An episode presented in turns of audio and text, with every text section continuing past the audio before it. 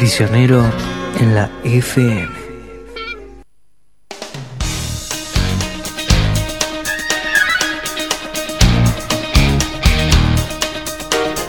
Y ahí volvíamos a escuchar un poco de amor francés, los redondos, esos de ron- ¡Ay, redonditos de ricota! Así era. Qué Eh, temas, ¿eh? qué Muy, tema. muy buena música, así que tema. vamos a continuar. Seguimos, seguimos. Bueno, paso el segundo. El primer micro. Le dejo Sí. El pie. Por pura curiosidad, curiosidades musicales. Como mañana es San Valentín, ¿no? O Día de los Enamorados, eh, traje algunos temas más o menos con ese temático, más o menos. ¿eh? Porque te- el- este ahora va a pasar un tema que se llama Valentine Day, que es de David Bowie. Fue lanzado el 19 de agosto de 2013 y vos lees el título y vos decís, bueno, habla de San Valentín, no sé, de algún romance o algo, de, de ese, o habla del- del día, no sé. Pero en realidad lo curioso es que la canción trata sobre un tiroteo.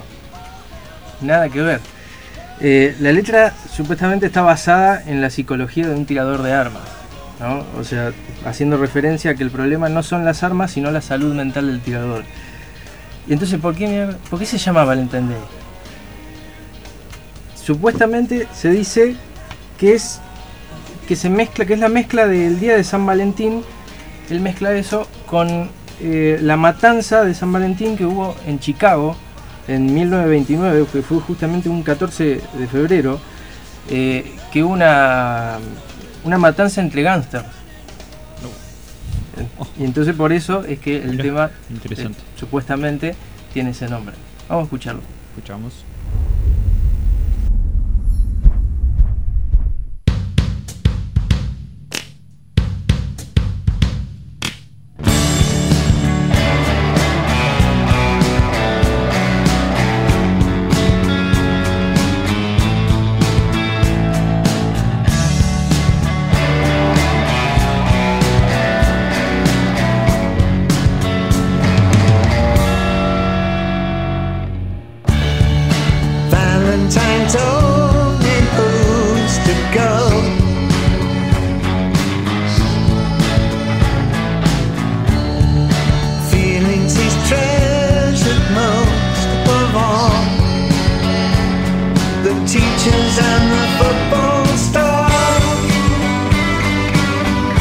In his tiny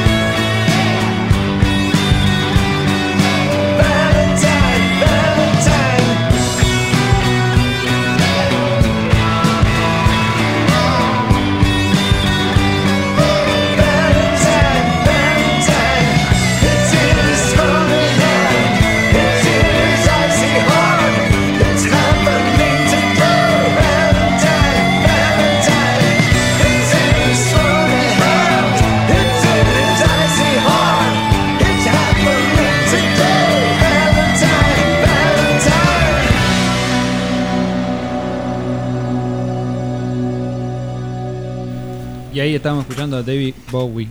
Y Valentine Day. Día, o Día de San Valentín, se podría decir. Este, este recomiendo ver el, vi- el videoclip, está muy bueno. eh, por si a alguien le interesa. Eh, y ahora vamos a pasar con un tema que está buena también la historia que tiene detrás, es curioso, que es Leila, de Derek and the Dominos. Sí.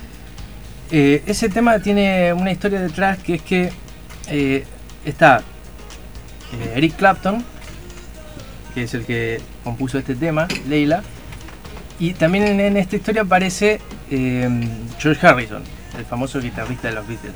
Sí. Ellos dos eran eh, recontra amigos, eran mejores amigos. ¿Qué pasa? Que George Harrison, en ese momento, estaba casado con una mujer que se llama Patty Boy. ¿no? Y Eric Clapton hubo un momento que se, se enamoró de la mujer de su mejor amigo. O sea, se enamoró de Patty Boy. Eso siempre termina mal por las dudas. Y. No, no, sorpresivamente no terminó mal, ¿eh? Esta vez no terminó No. mal. No, no, de hecho terminó muy bien, pero se, eh, se obsesionó un montón con eso hasta, hasta el punto de escribirle esta canción que fue eh, súper exitosa. Eh, y yo lo, lo expliqué así, ¿no? Pero tengo un amigo, Ulises, que seguramente está escuchando, espero, me, me escribió como un relato, porque dijo, si vas a pasar este tema, quiero... eh, porque él hubo un momento que este tema lo escuchaba, no podía parar de escucharlo, le encantaba y, también le encantó la, historia detrás, ¿no? Por eso le gustó más el tema después. Y me escribió como un relato, ¿no? Él relatando eh, información y, bueno, hablando de, su experiencia y, todo eso, cómo fue con el tema. Y, y lo- yo, lo, yo lo grabé, ¿no? Pero el que lo escribió fue él. Así que vamos a, Vamos a escucharlo. vamos a escucharlo. Ese riff. Me voy a tomar la pretensión de divagar. Muchos dicen que es matemática, pero yo siempre tomé la música como otro lenguaje, con sus mecanismos y sus cosas que suenan bien y las que sabés que están mal, incluso las que suenan mal, pero insistís en que están bien. Veas el caso con el murciélago. Sin embargo, no sabía bien por qué hasta esa noche en que salteaba canciones sin parar, hasta que una reclamó mi oído, hasta que escuché Leila. Esa misma vez podría haber sido hace unos 5 años, y aunque no comprendía aún nada de inglés aparte de yes y no, algo hubo ahí que captó inmediatamente mi atención. Pudo ser por el riff inicial o por la voz desgarrada, pero esa canción, cuyo trasfondo desconocía, tenía un algo. Años después volví a Leila, pero con un mejor entender. Y vaya si valió la pena. Era 1970. Todos conocemos a Eric Clapton, el dios de la guitarra, todos conocemos a George Harrison, el ex Beatle, y todos conocemos la historia detrás de la canción que marcó a fuego su lugar como una de las joyas más grandes habidas y por haber del rock. Así que voy a centrarme en la otra parte, que es la que creo corresponder con mayor franqueza, la letra y la música. La guitarra del principio destrona cualquier expectativa, y aunque el sonido no envejeció del todo bien, quizás sea eso mismo lo que engrandece la sinceridad en esas palabras a priori inentendidas. ¿Qué harás cuando te encuentres sola y no quede nadie a tu lado? Has estado escondiéndote por mucho tiempo, sabes que solo es tu maldito orgullo. Comienza. Y arranca directa.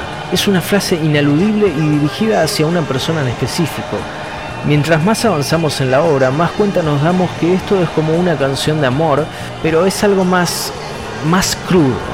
Como un tonto me enamoré de ti, continúa. De no comprender el contexto, esta frase pasa sin pena ni gloria. Pero como mencioné, ya conocemos el contexto.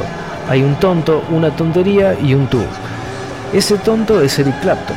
Esa tontería es enamorarse de la mujer de su mejor amigo y ese tú es esa mujer, Patty Boy, musa también de Something, All the Love y Wonderful Tonight. Pero más importante en ese entonces, esposa de Harrison. El amar es creído a veces una droga necesaria y cualquier músico respetable escribe de ella. Pero por si no se sobreentendiera con la misma melodía, Leila no es una simple canción de amor, es una canción sobre una obsesión insana. Eric Clapton, ya cerca del abismo de su adicción a la heroína, disfrazó a Patty bajo un falso alias para convertirla en Leila, como ese antiguo poema árabe de Leila y Majnun, el tipo que se enamora de una mujer inalcanzable y están condenados a estar separados. Esos acordes, imposibles de tocar para muchos, resumen involuntariamente al oído una complejidad difícil de descifrar, y el riff, compuesto por Dwayne Allman e inspirado en As the Years Go Passing By de Albert King, le provee a Leila la potencia necesaria para hundirse en el estribillo como un poético gancho al hígado. Es mediante esos primeros e intensos dos minutos que entendemos sin vivirlo la gravedad del problema, que se esconde a ojos de aquellos que no están dispuestos a leer lo que se oculta tras lo escrito.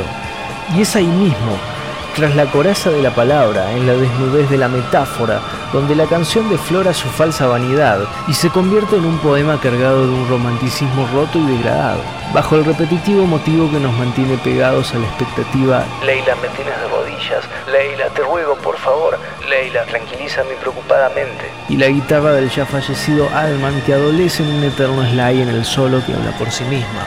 Pero sin embargo hay más. Cuando creemos que todo ha terminado y la adrenalina tocó su tope más bajo, se enciende la luz. Así es como las dos partes y la misma melodía y la letra se unen para transmitir ese dolor natural y sincero propio de un alma cuyo portador cree bajo una pena eterna. El amor y la pena son las medias naranjas perfectas, a entender de muchos románticos que en el fondo no se entienden ni a sí mismos. Es por eso que cuando el tema fue recordado a la primera sección, no llegó al éxito, ni hubiera llegado al éxito como una balada de piano de cuatro minutos, porque para entender realmente cualquier buena historia de amor y obsesión, tenemos que escuchar las dos partes que sin la otra son solo una figura desfigurada el riff potente bajo la visceral voz de Clapton, que ruega a gritos una solución a su amor no correspondido, y la belleza indescriptible que emana de la segunda mitad, y cuya descripción mis letras no podrían deslumbrar jamás. Dos partes que se necesitan mutuamente, pero que a la vez están ahí por algo, por un complemento naturalmente necesario para sumarse y ser mejores. Si las separamos son una linda balada y una canción de viejo rock and roll, pero juntas son Leila. Y eso es algo que a veces a muchos nos cuesta explicar. La necesidad de algo más, a veces inalcanzable, a veces intangible incluso.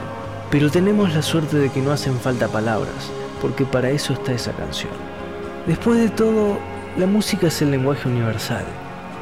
¿Eso o todo esto fue un chamullo barato para que pasen el tema entero porque me gusta mucho y me sobra demasiado tiempo para divagar? Prisionero en la FM.